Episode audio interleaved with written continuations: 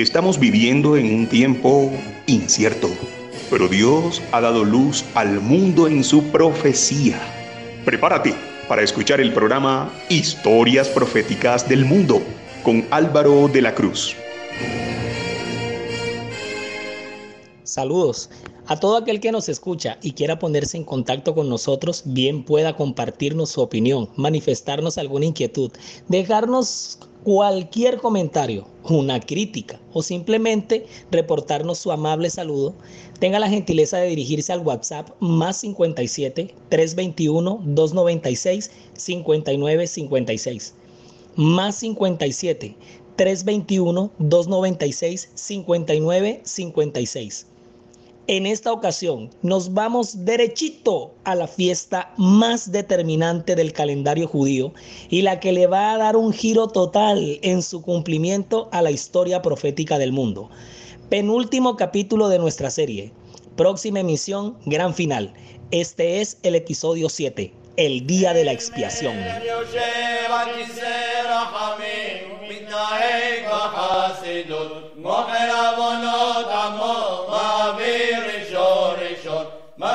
חילול החטאים וסליחה לפושעים עושה צדקות עם כל בשר ורוח לא חרתם להם גומל אלוהיתנו לומר מידות של עול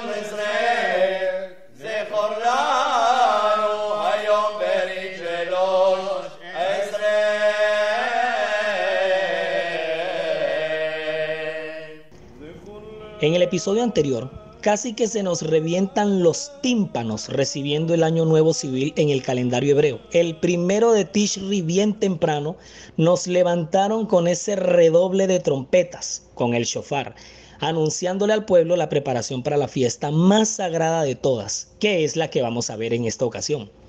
El día de la expiación, el Yom Kippur también nos enfocamos en el cumplimiento de esa fiesta ceremonial dentro del mapa profético de la historia y el radar nos llevó hasta el siglo XIX, o sea, nos dimos un salto largo, ultra mega olímpico, desde el año 30, cuando se cumplió el Pentecostés, hasta el surgimiento del movimiento milerita, que fue el que representó la trompeta en el tiempo del fin, y esta que precisamente, esta fiesta ceremonial, así como en su cumplimiento profético, anunciaba al pueblo su, preparación para el gran día de la expiación, que se celebraba el 10 de Tishri, y el movimiento milerita desde 1831 se gestó, anunciando que la purificación del santuario acontecería en 1844.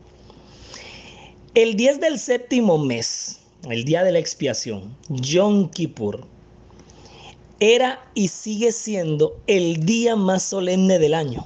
No solo era otro día de reposo ceremonial, sino también día de estricto ayuno. Ya lo vamos a ver en breve en Levítico 23. Según el Talmud babilónico, el primero de Tishri, día de Año Nuevo, simboliza el juicio, que en hebreo se dice Mishnap, así como se escucha, Mishnap. En las cuatro estaciones se dicta sentencia divina sobre el mundo. En Pascua con referencia a los productos agrícolas. En Pentecostés con respecto a las frutas. Al año nuevo todas las criaturas pasan delante de él, o sea, de Dios. Esto según el Talmud babilónico, repito. Los, los, judíos todavía consideran que los diez primeros días del año hasta el día de la expiación son algo así como una continuación de la festividad del año nuevo un periodo de gracia adicional durante el cual todavía pueden ser perdonados los pecados del año anterior. Una especie de extensión del plazo para ajustar cuentas con Dios. Aún en nuestro tiempo, el día de expiación es considerado día de juicio, ya que ofrece la última oportunidad de arrepentirse. En la antigua ceremonia del día décimo, el santuario era limpiado de todos los pecados, de todos los pecados del año anterior siendo estos quitados para siempre de la congregación en forma simbólica. Todo esto lo podemos ver enterito en el capítulo 16 de Levítico. Todo Levítico 16 es dedicado al día de la expiación. En ese día se daba la última oportunidad para el arrepentimiento. El que no tuviese en orden sus cuentas con Dios era cortado para siempre. En ese día todo miembro del pueblo de Israel no solo debía abstenerse del trabajo, sino también afligir su alma. Era un día de aflicción. Esto indudablemente incluye el ayuno. En él, todos los pecados del año precedente eran finalmente eliminados en la ceremonia de la purificación del santuario. Cuantos en ese día no afligían su alma eran cortados de Israel. Mira lo que dice Levítico 23, 29, porque toda persona que no se afligiere en este mismo día será cortado de su pueblo. Levítico 23, 29. Más aún, si un hombre trabajaba en ese día, en ese día Dios lo destruiría. El día de la expiación era para los judíos un día de juicio. Como lo describe su tradición posterior, todos eran juzgados el día de Año Nuevo. Pero los que no eran notablemente buenos o desesperadamente malos tenían nueve días de gracia hasta el día de expiación, antes de que su suerte se sellara definitivamente. Eso lo establece claramente el Talmud, el Talmud Rosh Hashanah. Recuerden que Rosh Hashanah es la fiesta del Año Nuevo. Otro acontecimiento importante relacionado con el día de la expiación era el sonar de las trompetas para, para anunciar el quincuagésimo año del ciclo de los años sabáticos, el año del jubileo. En Levítico 25, 9 y 10 se nos dice, mira, Levítico 25, 9 y 10, entonces harás tocar fuertemente la trompeta en el mes séptimo a los 10 días del mes, el día de la expiación. Haréis tocar la trompeta por toda vuestra tierra y santificaréis el año 50 y pregonaréis libertad en la tierra a todos sus moradores. Ese año os será de jubileo y volveréis cada uno a vuestra posesión y cada cual volverá a su familia. O sea, presumiblemente entonces en ese momento también comenzaban los años sabáticos que corrían en la misma serie con el año del jubileo. Los cultos y las ceremonias del día de la expiación representaban la purificación del pecado y la reconciliación con Dios. Analicen bien lo que dice nuevamente Levítico 16, 16. Levítico capítulo 16, versículo 16. Así purificará el santuario a causa de las impurezas de los hijos de Israel, de sus rebeliones y de todos sus pecados. De la misma manera hará también al tabernáculo de reunión, el cual reside entre ellos en medio de sus impurezas. Y más abajo, en los versículos 33 y 34, confirma así y hará la expiación por el santuario santo y el tabernáculo de reunión.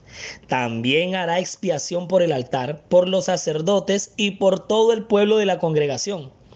Y esto tendréis como estatuto perpetuo para hacer expiación una vez al año por todos los pecados de Israel. Y Moisés lo hizo como Jehová le mandó. El 10 de Tishri, el Yom Kippur, el día de la expiación, era la purificación del santuario era la obra del juicio. Ahora, las ceremonias comenzaban con el baño del sumo sacerdote que se vestía de ropas de lino fino. Levítico 16:4 dice, se vestirá la túnica santa de lino y sobre su cuerpo tendrá calzoncillos de lino y se ceñirá el cinto de lino. Esto está en Levítico 16:4 y con la mitra de lino se cubrirá. Son las santas vestiduras. Con ellas se ha de vestir después de lavar su cuerpo con agua. Y ofrecía un becerro por sí mismo y por su casa, como ofreciéndose por el pecado. Así lo declara el versículo 6. Y hará traer a Aarón el becerro de la expiación que es suyo y hará la reconciliación por sí y por su casa. Luego de esta preparación personal, se sacrificaba un macho cabrío designado por Jehová, previamente elegido por suertes entre dos obtenidos para las ceremonias.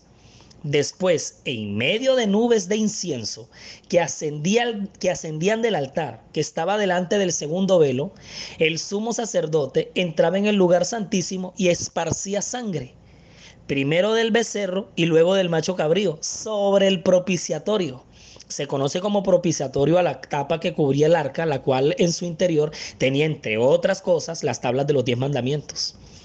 De este modo se limpiaba el lugar sagrado y se hacían expiación por los pecados del pueblo. En forma semejante se purificaba el altar. Más tarde, pero no hasta haber reconciliado el lugar santo, el altar y la congregación. Las transgresiones se transferían ritualmente al macho cabrío designado por Azazel, que luego era conducido al desierto. Todos estos detalles y más detalles los pueden leer y analizar con mayor detenimiento en todo el capítulo 16 de Levítico. Es el capítulo por excelencia dedicado a todo lo que se hacía en el día de la expiación. Dios apartó este día especial en todo el año cuando el sumo sacerdote hacía un sacrificio para personar o cubrir el pecado de la nación de Israel. Se les perdonaba el pecado a los sacerdotes y al pueblo y se limpiaba el santuario. Era en la fuente de bronce donde se purificaba el sumo sacerdote y las preparaciones tenían que empezar muy temprano y todo tenía que estar listo a la mano del sumo sacerdote, ya que en toda esta ceremonia especial, todo esto era hecho solamente por él. Ojo con ese detalle. Durante todos los días, el sumo sacerdote vestía sus ropas de gala, que estaban compuestas de ocho partes, que lo distinguían de los otros sacerdotes. Pero el día de la expiación se removía sus vestiduras decorativas y solo se dejaba las cuatro vestiduras de lino esta expresión de humildad ilustraba que este día era diferente. Cuando el sumo sacerdote estaba listo para oficiar, todos, incluyendo los sacerdotes, se salían del tabernáculo y del atrio. Solo el sumo sacerdote podía oficiar. La gente se daba cuenta que para toda la nación de Israel pudiera recibir los beneficios de la ceremonia porque ésta tenía que ser ministrada por la persona ungida y calificada. Solo el sumo sacerdote podía ministrar. Aunque a la gente no le estaba permitido entrar en el atrio del tabernáculo, se reunían en la entrada del tabernáculo con la gente, pues no les estaba permitido para eso. O sea, la gente en ese momento, o sea, aunque no se les estaba permitido entrar hasta ese atrio, se reunían todos en la entrada del tabernáculo con la expectativa del perdón. Había una anticipación en el ambiente en este día del perdón que marcaba un nuevo comienzo para cada persona cuando el pecado era perdonado a través de la sangre derramada del sacrificio. El día de la expiación se llevaban a cabo ceremonias de purificación muy cuidadosas. Cada aspecto era llevado a cabo con la más alta reverencia, de acuerdo con las específicas instrucciones de Dios. Se purificaban las manos, se purificaban los pies. Y ojo, porque todo eso representa la limpieza espiritual. Estos lavamientos se llevaban a cabo en varias ocasiones durante la ceremonia para recibir los animales para el sacrificio. Los animales requeridos para este día eran un becerro, dos chivos y un carnero. Estos animales eran especiales y eran seleccionados por su condición saludable y sin defecto.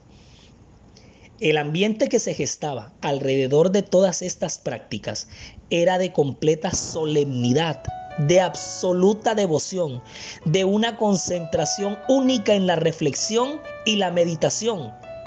Era un día de juicio.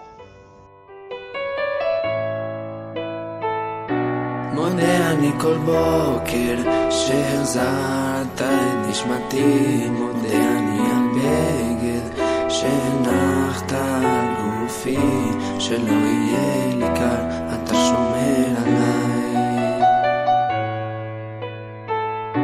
מודה אני כל בוקר על האור על עצם היותי מודה אני על לחם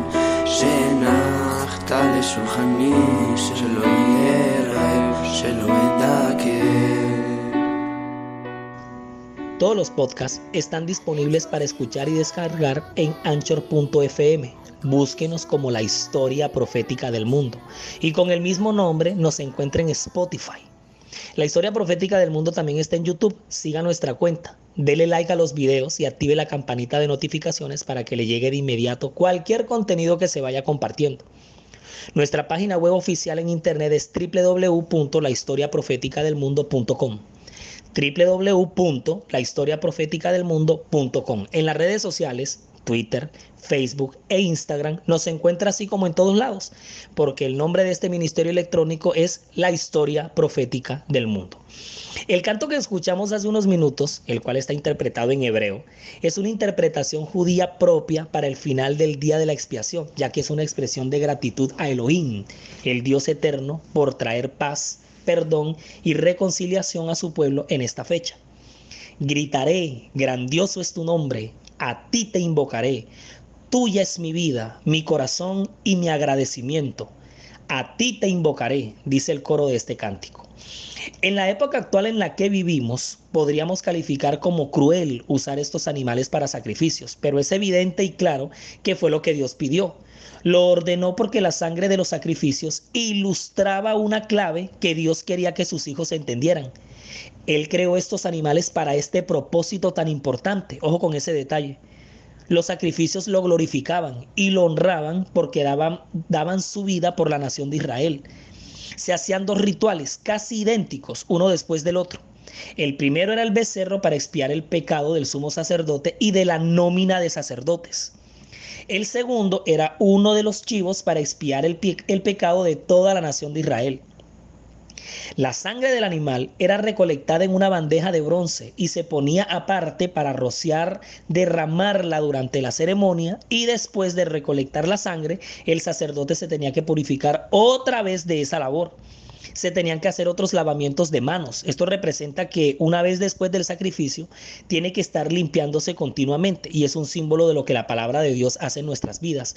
Nos va limpiando continuamente. Mientras más nos sumergimos en las santas escrituras, más limpios somos del pecado.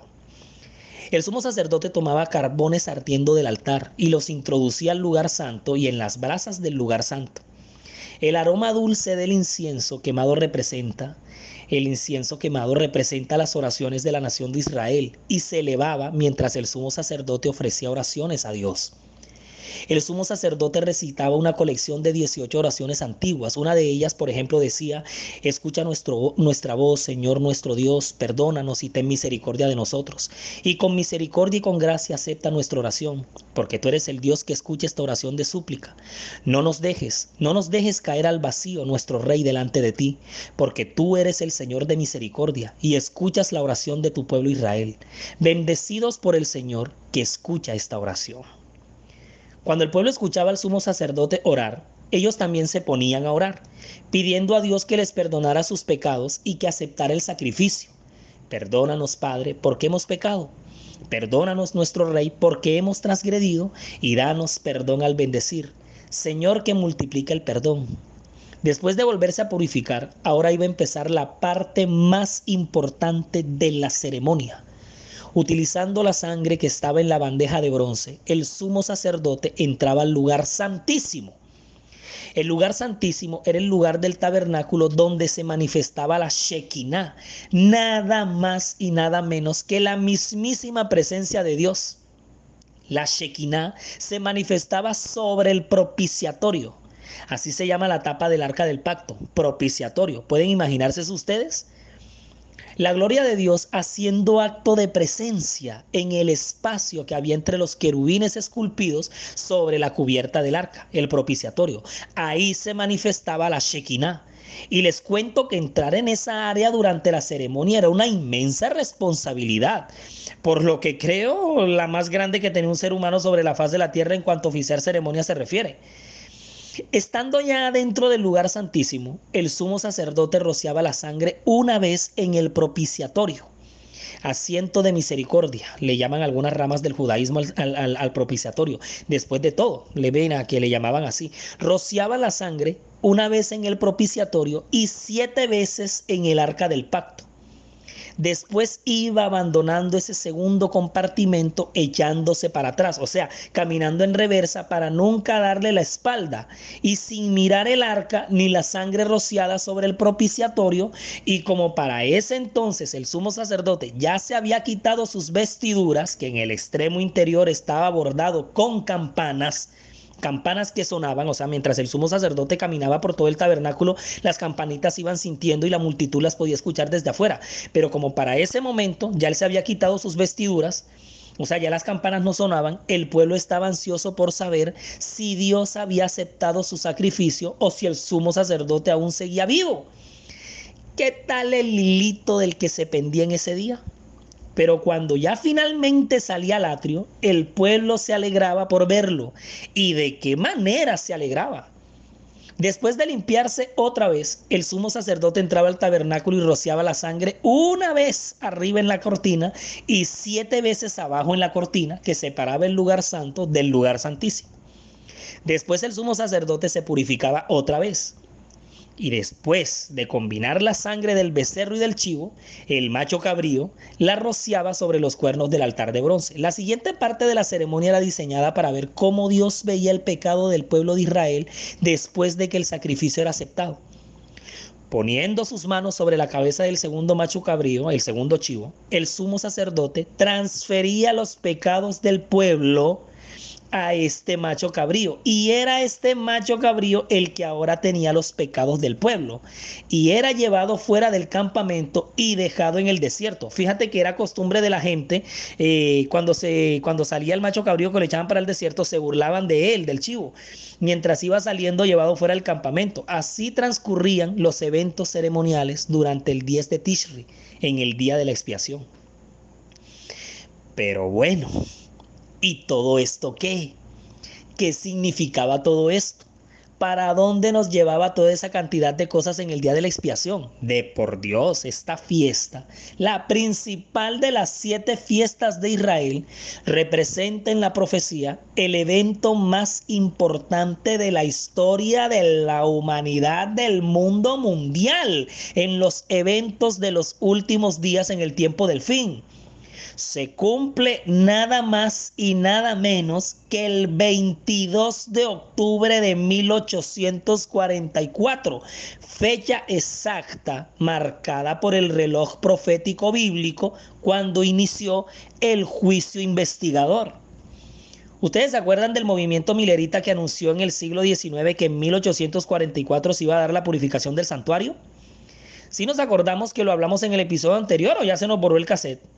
No, porque si es así, nos toca volver a reproducir el podcast anterior y repasar. Y es que en el podcast anterior dejamos al movimiento milerista, la fiesta de las trompetas en la profecía, anunciando y preparando el mundo para el día de la expiación, pero que ellos no concebían como día de expiación, sino como el fin del mundo, el de la segunda venida de Jesús.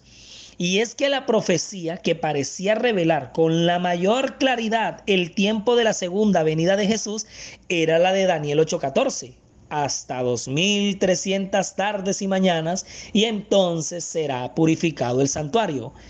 Y siguiendo la regla que se había impuesto de dejar que las escrituras se interpretasen a sí mismas, Miller llegó a saber que un día en la profesión, en la, en la profecía simbólica, perdón, representaba un año. Recuérdese, que en números 14:34 y Ezequiel 4:6 está la interpretación, el principio de interpretación profética bíblica de un día por año.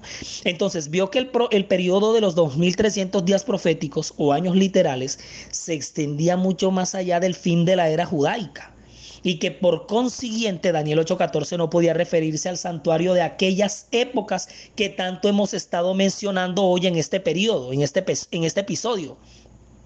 Miller aceptaba la creencia general que durante la era cristiana la tierra era el santuario, o sea, para la época de Guillermo Miller, o sea, eso era lo que a nivel popular se pensaba y dedujo por consiguiente que la purificación del santuario predicha en Daniel 8:14 representaba la purificación de la tierra con fuego en ocasión de la segunda venida de Cristo. A principios de 1843, la terminación ¿sí? cuando ya está terminando esta profecía, los principales fieles del movimiento milerita motivaron a Guillermo para que le colocara una fecha definida al fin de la profecía de los 2300 años y a la venida de Cristo. En una predicación pública, Miller declaró que se debería esperar a Cristo entre el 21 de marzo de 1843 y el 21 de marzo de 1844 Luego se fijó el 18 de abril de 1844. En mayo de 1844, al observar que no había pasado nada entre el año del fin del mundo, un desánimo terrible cayó sobre la mayoría de los, de los, miembros del movimiento adventista, bueno, movimiento milerita en ese entonces. Debido a esto, Josías Leach, otro pionero para la época que secundaba a Miller, publicó un artículo en el Advent Shield en el que se realizaba un análisis de cómo Dios había dirigido su movimiento hasta ese momento. La oposición, sin embargo, se intensificó y los mileritas fueron desfraternizados de sus antiguas congregaciones. O sea, esa gente la borraron de sus iglesias. A este tiempo transcurrido se le denominó el período del silencio de las diez vírgenes. Fíjate, Samuel Snow, miembro milerita, junto con otro grupo de amigos, estudiaron y analizaron un artículo publicado por Miller el 13 de mayo de 1843 para Signs of the Times, Señales de los Tiempos, que es una revista profética de antaño, en la que el regreso de Cristo debía esperarse en el otoño de un mes de octubre.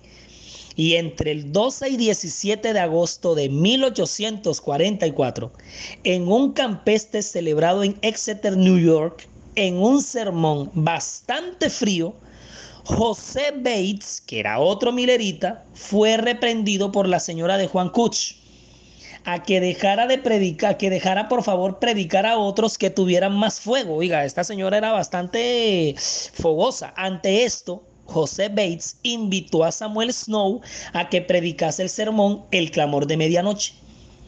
Este expuso un magistral y convincente estudio sobre la fecha de la segunda venida de Cristo y comprobó que esto ocurriría el 22 de octubre de ese mismo año. Tuvo una aceptación total y a esto se le llamó el clamor de medianoche.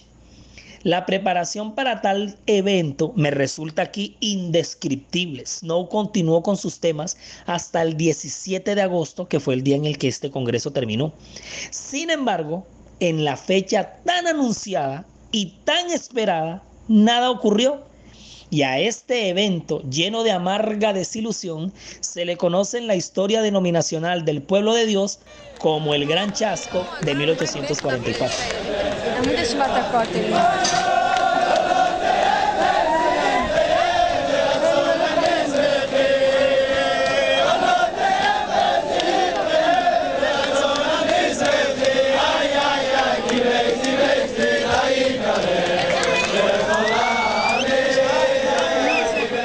Saludamos a todas las emisoras que emiten nuestro programa en Estados Unidos, España y Latinoamérica y a toda nuestra apreciada audiencia quienes muy amable comparten y difunden este archivo desde sus dispositivos. Lo que estábamos escuchando hace unos instantes, que le pudo haber eh, sonado a algunos como una completa algarabía callejera o hasta la barra brava de un equipo de fútbol luego de una victoria, es en realidad la grabación de una multitudinaria caravana de judíos por las calles de Jerusalén en la puesta de sol de un 10 de Tishri luego de haber culminado un día de Yom Kippur. Sensación totalmente diferente a la que experimentaron los mileritas a la medianoche del 22 de octubre de 1844, ya para amanecer 23, porque el cómputo de de su profecía, que si bien estaba muy bien calculada, no dio con el evento que era específicamente, porque el 22 de octubre de 1844, lo que sí ocurrió fue el inicio del juicio investigador, fecha solemne en la que Jesús sumo sacerdote del verdadero santuario que está en el cielo, pasó del lugar santo al lugar santísimo, de ese santuario celestial, para iniciar la obra de juicio y de purificación antes de su segunda venida. Y desde entonces hasta el día de hoy, ustedes y yo estamos en el día de la expiación. Es la fase investigativa del juicio, en total contrición y humillación total como pueblo debemos estar experimentando una consagración y entrega única, porque no demora en aparecer nuestro sumo sacerdote, Cristo Jesús, habiendo finiquitado la purificación del santuario celestial y exclamar las palabras que anuncian el fin del tiempo de gracia, hecho está. Resumimos y nos fuimos.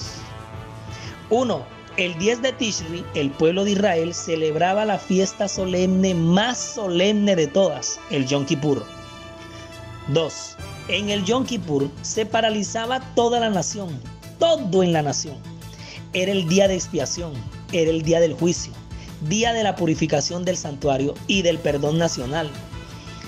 3. En la profecía, el movimiento milerita se levantó en el siglo XIX anunciando el cumplimiento de Daniel 8:14 el fin de 2300 años de espera para la purificación del santuario celestial. 4. El 22 de octubre de 1844 se cumple de manera exacta Daniel 8:14 y se da inicio al juicio investigador que es la fase en la que nos encontramos actualmente. El pueblo de Dios se encuentra ubicado en el lugar santísimo. 5. Celebrando con alegría el perdón obtenido el 10 de Tishri, con el día de la expiación, ahora el pueblo se prepara para siete días de Sukkot, semana de festejo nacional del cierre con la fiesta de las cabañas. Bendiciones les desea Álvaro de la Cruz y pido en oración que tanto ustedes como yo adoremos al Señor en espíritu y en verdad. Próximo capítulo, episodio final. Próxima serie, la historia de la iglesia.